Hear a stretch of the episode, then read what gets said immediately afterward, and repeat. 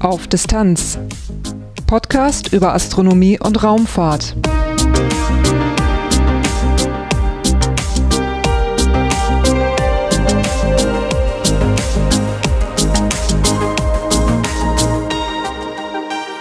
Hallo und willkommen bei Auf Distanz. In Nordwijk in den Niederlanden betreibt die Europäische Raumfahrtorganisation ESA das ESTEC. Das ist ein Forschungs- und Technologiezentrum und am 2. Oktober 2016 gab es dort einen Tag der offenen Tür. Ich habe mich da mal umgesehen und ein paar Gespräche geführt. Und dieser kleine Rundgang ist das Titelthema für heute. Danach gibt es eine einzelne Kurzmeldung und ein paar kurze Hinweise in eigener Sache. Durch die Sendung führt sie Lars Naber. Titelthema ESTEC steht für European Space Research and Technology Center, also Europäisches Weltraumforschungs- und Technologiezentrum. Betrieben wird es von der Europäischen Raumfahrtbehörde ESA und es befindet sich in Nordwijk in den Niederlanden. Der ehemalige Astronaut Thomas Reiter ist heute am ESTEC tätig und der erzählte mir, was das eigentlich ist. Ja, also als die ESA gegründet wurde, gab es natürlich ein großes Interesse von den Mitgliedsländern, ähm, solche Forschungszentren äh, in den jeweiligen Mitgliedsländern aufzubauen. Und äh, Holland hat sich hier äh, mit diesem Standort beworben. Das ist inzwischen der, der größte ESA-Standort.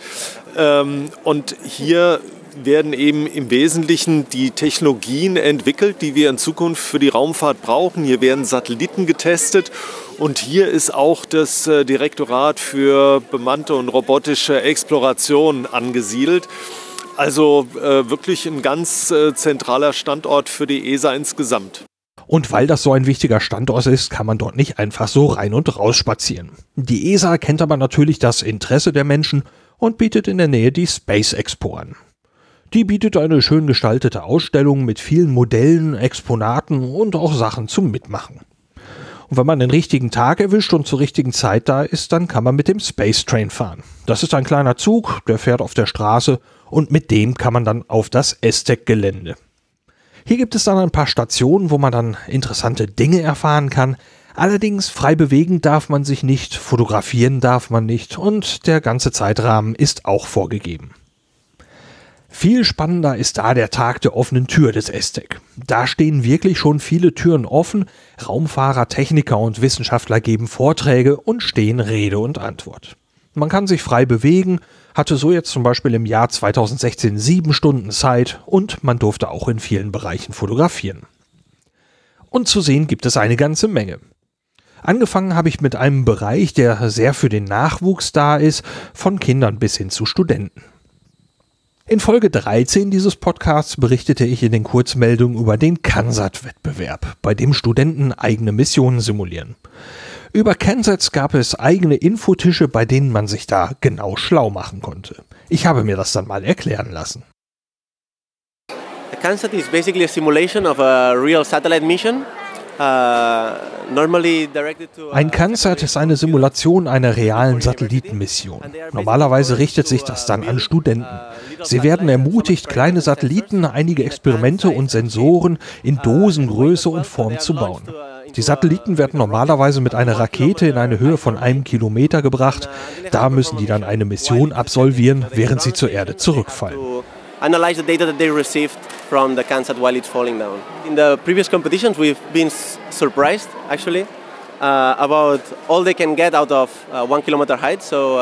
Im vorherigen Wettbewerb war ich überrascht über all das, was sie aus einem Kilometer Höhe gewinnen können. Sie gewinnen Daten über Luftfeuchtigkeit, Luftdruck, Windgeschwindigkeit. Es ist interessant, auch wenn man Ballone oder Flugzeuge starten möchte. Sie simulieren auch den Fall in einer anderen Umgebung, wie bei einem anderen Planeten oder beim Mond von Jupiter oder Saturn. Also sammeln sie wirklich viele Informationen über die Umgebung. Und sie analysieren das und präsentieren das. Und das ergibt wirklich Sinn. Es kommen echte Daten aus diesen Analysen und die Schlussfolgerungen sind wirklich interessant. Es ist ein Wettbewerb. Wir fordern die Studenten heraus, kreativ zu sein und das Beste zu geben. Sie Sie sollen nicht nur eine gute Mission machen, sondern auch eine gute Präsentation und eine gute Dokumentation. Gute Dokumentation ist wirklich sehr wichtig in der Raumfahrt. Sie sollen auch die Experimente erklären und warum sie sie machen möchten. Und nach der Mission sollen die Daten analysiert werden, so wie das auch bei der Rosetta-Mission gewesen ist. Es dauert bei uns nicht so lange, weil unsere Missionen viel kürzer sind, aber es ist doch ähnlich mit einer echten Satellitenmission. But it's basically the same process, like uh, very similar to the real satellite missions, I would say. In einem Zelt nebenan stellte die Universität Delft ihre Plattform für Kensets vor, stilecht eingebaut in eine Getränkedose. Wer sich damit beschäftigen möchte, kann diese Plattform auch als Endverbraucher für ungefähr 200 Euro kaufen. Die Dose ist dann allerdings nicht dabei. Im gleichen Zelt gab es einen Tisch von Airbus Defence and Space. Dieses Unternehmen beschäftigt sich neben militärischen Dingen auch mit der Raumfahrt und hat so zum Beispiel auch die Rosetta-Sonde gebaut. An dem Infotisch konnte man bestaunen, wie dünn die auf Raumsonden montierten Solarzellen sind.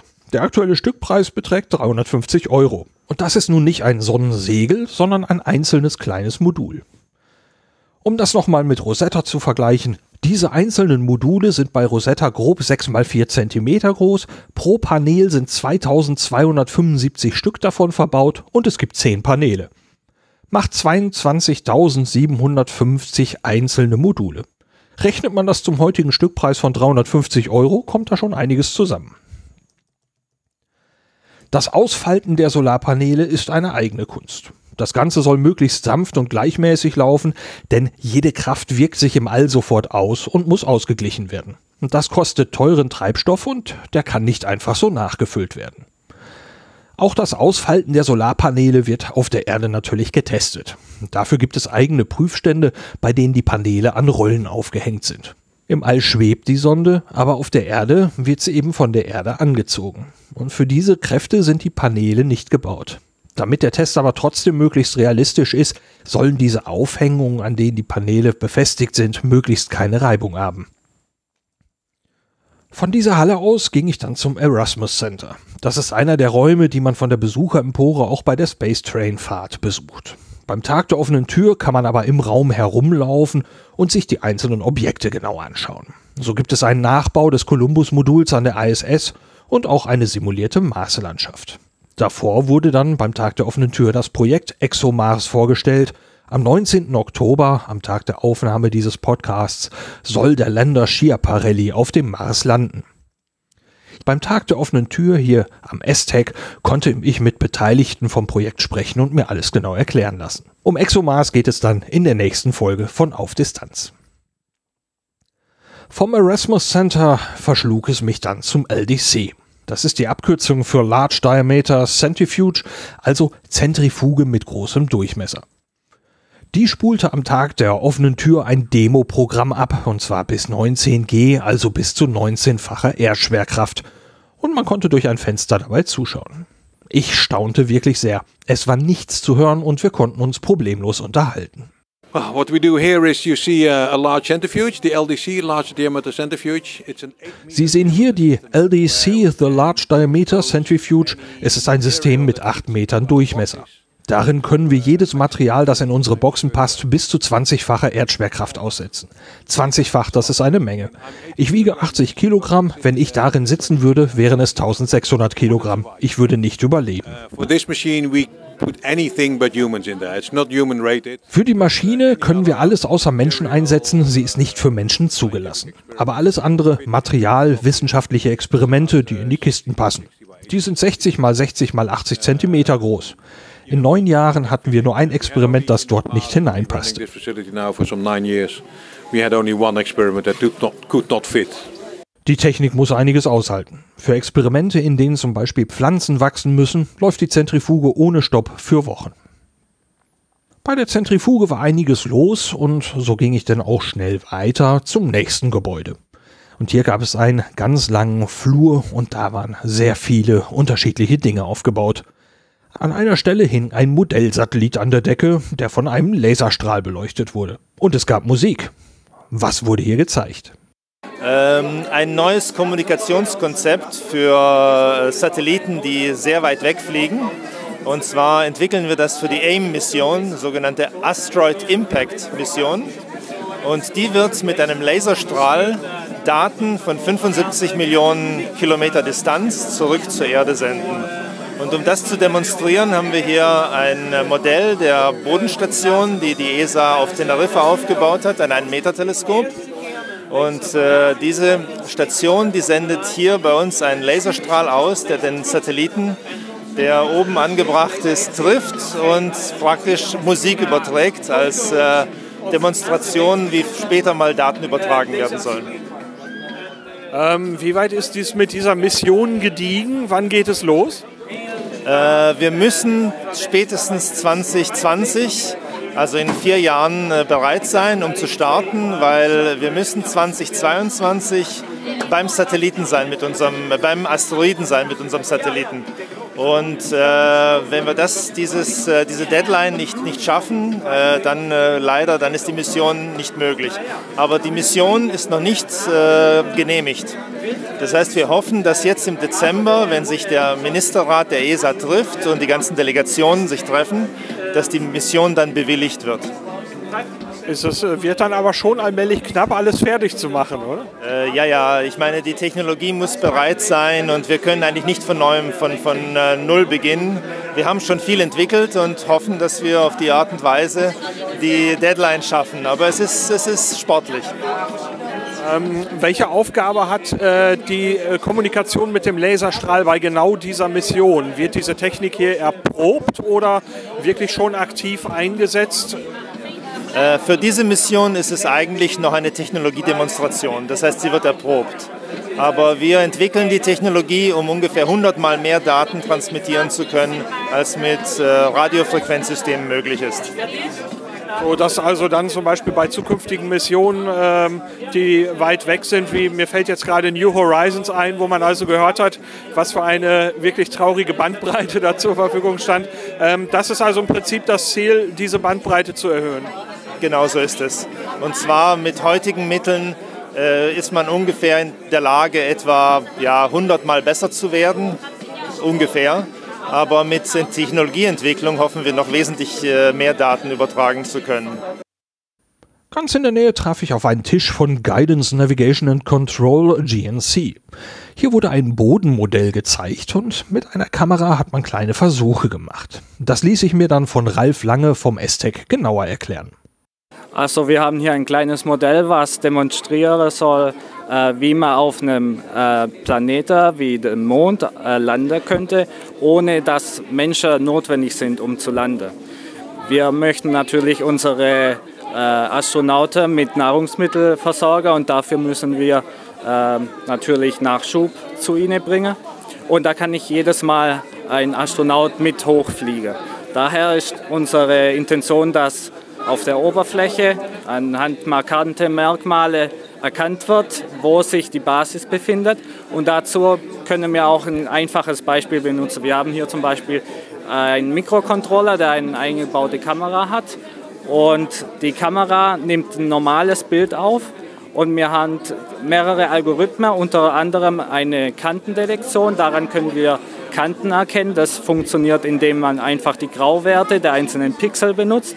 Und wenn der Unterschied zwischen den Pixel-Grauwerten hoch ist und das auch bei alle benachbarten Pixel so ist, dann kann man davon ausgehen, dass es sich um eine Kante handelt. Und zusätzlich haben wir einen Algorithmus, der äh, 90 Grad Winkel erkennt, also ein, eine Eckpunkterkennung. Und in Kombination von beiden Algorithmen können wir ein Kreuz erkennen, was direkt an der ähm, Mondbasis in diesem Beispiel sich befindet. Und äh, das ist quasi unser Ziel, an dem wir landen möchten. Und wie näher man kommt, desto mehr präzise wird es. Man kann zum Beispiel auf dem Monitor sehen, hier haben wir ein Bild von der Kantendetektion. Da sieht man die Striche, man sieht äh, die Gebäude, weil auf der Mondoberfläche normalerweise ist alles rund und nur von Menschen generierte Objekte sind meistens äh, eckig und daher können wir die einfach erkennen. So, und die Kombination, wenn man das andere Bild betrachtet, indem man äh, die Kanten sieht, die sind rot markiert. Wenn man beides kombiniert, kann man ziemlich genau sagen, wo sich die Mondbasis befindet und wo gelandet werden soll. Und dann kann die Maschine das autonom durchführen. In einem langen hellen Gang, den man auch bei der Fahrt mit dem Space Train besuchen kann, fand ich einige interessante Objekte aus Metall, die ganz eigenartige Formen hatten. Also wir sehen hier verschiedene Antennenhalter, die verwendet werden sollen für zukünftige Satelliten.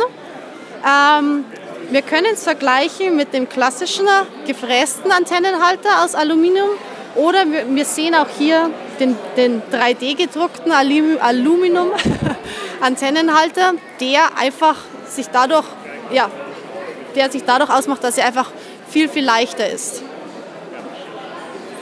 Und äh, Sie drucken Aluminium. Sie haben einen Drucker für Aluminium als Tinte. Sozusagen, ja genau, so, so kann man das sehen. Also man kann inzwischen sehr viele Materialien drücken. Wir haben verschiedene Plastiksorten, man kann es aus Aluminium machen, man kann es aber auch aus, aus Titan schon machen. Und äh, wir haben jetzt hier Strukturen, die würde ich mal sagen, die sind so ungefähr 20, 30 Zentimeter hoch. Ähm, so etwas zu drucken, solche Strukturen, äh, wie lange dauert das? Also das ist ganz klar, das ist abhängig von der Größe, das ist also aber auch abhängig von welchem Material es geht. Man muss ganz klar sehen, bei Kunststoff, die Temperaturen, um das Kunststoff zu, zu schmelzen, die sind einfach nicht so hoch. Es geht dadurch schneller. Bei, bei Metallen wie, wie Aluminium oder wie bei, Titan, da muss man ja auch auf die Kühlung eingehen. Man kann ja nicht nur das einfach durch ein durch einen Laser erwärmen. Man muss es ja auch kühlen. Das dauert definitiv länger. Aber wenn man vielleicht da hinten sieht man es mal, so ein, so ein Stück, das so 10 cm aus Plastik gemacht ist, das dauert so um die 8 Stunden. Ja, für die Hörer, äh, also auf dem Nebenstand werden kleine, kleine 67p-Kometen gedruckt. Ja. ähm, man kann also sehen, dass da also auch ein paar Plastikenden herumstehen im Prinzip.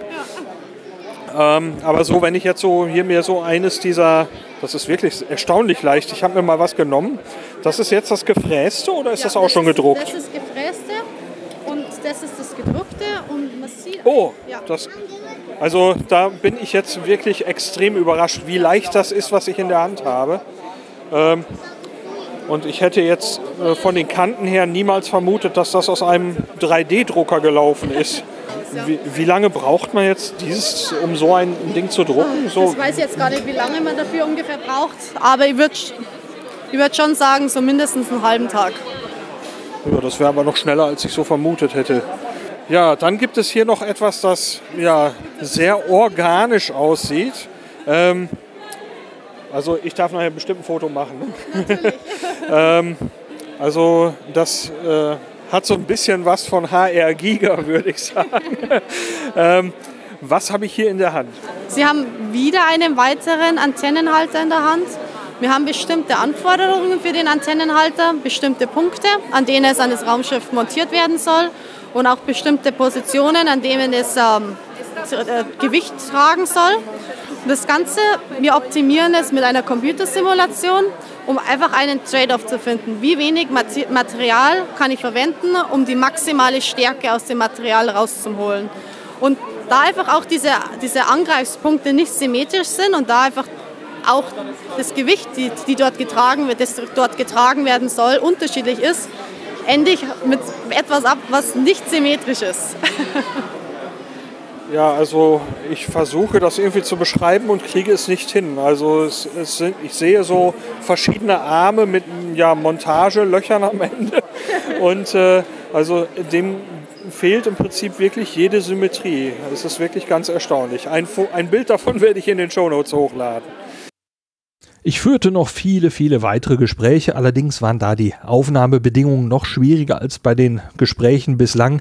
Darum gebe ich hier nur einen kurzen Überblick. In einem separaten Bereich wurden aktuell laufende und geplante Raumfahrtmissionen gezeigt. Ich sprach mit einem Beteiligten von der Cheops-Mission. Die soll Ende 2017 starten und Exoplaneten untersuchen. Und dabei geht es nicht um die Suche nach Planeten, sondern um die genauere Analyse von Planeten, die man schon gefunden hat. Cheops soll messen, wie Planeten zwischen ihrem Stern und dem Teleskop entlangziehen. Und durch diese Untersuchung möchte man Rückschlüsse auf Größe, Masse und Atmosphäre der Planeten gewinnen. Auch die LISA Pathfinder Mission, die hier in den Kurzmeldungen des Podcasts schon ein paar Mal Thema war, wurde vorgestellt. Dieser Pathfinder ist ein Test von Technologien, die man später in einem großen Aufbau für die Messung von Gravitationswellen einsetzen möchte. Dazu wird der Abstand zwischen zwei Würfeln gemessen, die im Satelliten mitfliegen. Diese Würfel sind rund 38 Zentimeter voneinander entfernt. Das ist viel zu gering, um Gravitationswellen nachzuweisen, aber doch gut genug, um die Technik zu testen. Und diese Tests sind bislang sehr gut gelaufen und die Messgenauigkeit ist viel besser als erwartet. Es sieht also gut aus für die große Mission, die soll ELISA heißen und 2034 starten. Und dabei sollen dann drei Satelliten ein Dreieck im All bilden und die Armlänge der beiden kürzeren Seiten des Dreiecks soll dann eine Million Kilometer betragen. Und das war dann auch schon mein letztes Gespräch beim STEC an diesem Tag. Um 17 Uhr wurde das Gelände für die Besucher geschlossen. Ich hätte hier noch einiges mehr an Zeit verbringen können. Also freue ich mich einfach auf das nächste Mal. Wenn der nächste Tag der offenen Tür im Aztec anliegt, informiere ich darüber natürlich im Veranstaltungskalender hier im Podcast. Kurzmeldungen.